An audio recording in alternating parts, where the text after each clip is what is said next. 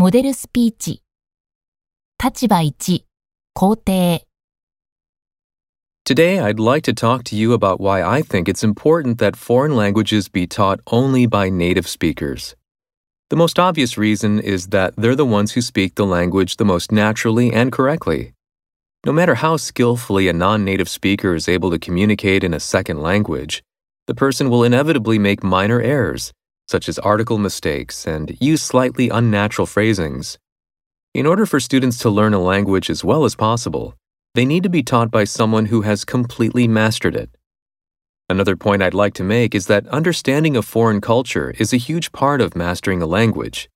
Since native speakers grew up with the language's culture, they are the ones who are best equipped to convey the nuances that it brings to a language.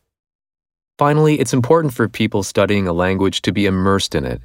When non native speakers teach a foreign language, there's a tendency for them to explain things in the student's native language rather than the language being learned. While this may save a bit of time in the classroom, it means that the students are less likely to develop the skill of guessing word meanings and understanding things through context, which is a key skill in learning a language. For these reasons, I feel strongly that anyone who is learning a foreign language should definitely go to a native speaker for lessons.